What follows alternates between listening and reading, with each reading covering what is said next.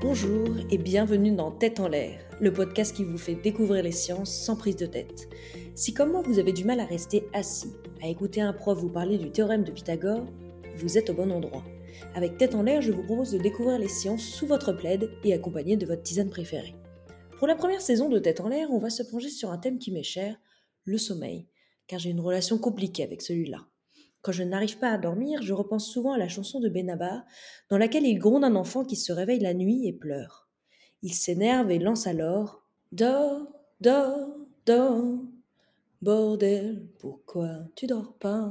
Alors tour à tour, il use de plusieurs stratégies pour tenter d'endormir le bébé. Après avoir essayé de l'apprivoiser en lui faisant miroiter une pluie de cadeaux, il le menace de le placer. Mais tous ses efforts sont vains. Rien n'y fait, le bébé pleure. Quand je n'arrive pas à dormir, qu'il est 3 heures du matin et que je sais que demain je dois me lever à 6 heures pour aller au travail, j'ai cette impression étrange que mon corps, c'est le bébé de la chanson. Il est fatigué, il pleure, il a envie de dormir. Et mon cerveau, c'est la voix de Benabar, qui n'arrête pas de répéter à mon corps qu'il faut qu'il dorme.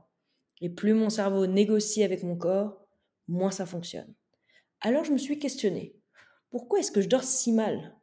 Qu'est-ce qui fait qu'à un moment donné, le corps n'arrive plus à dormir? Ou en tout cas ne plus dormir suffisamment pour que je puisse être reposée et prête à attaquer ma journée. Est-ce qu'il y a un profil type de mauvais dormeur? Mais surtout, je me suis demandé, est-ce qu'on peut s'en sortir? Alors pour percer les mystères du sommeil, je suis partie à la rencontre de chercheurs et de chercheuses qui s'interrogent sur ces questions. Bienvenue dans une première saison, Morphée, es-tu là?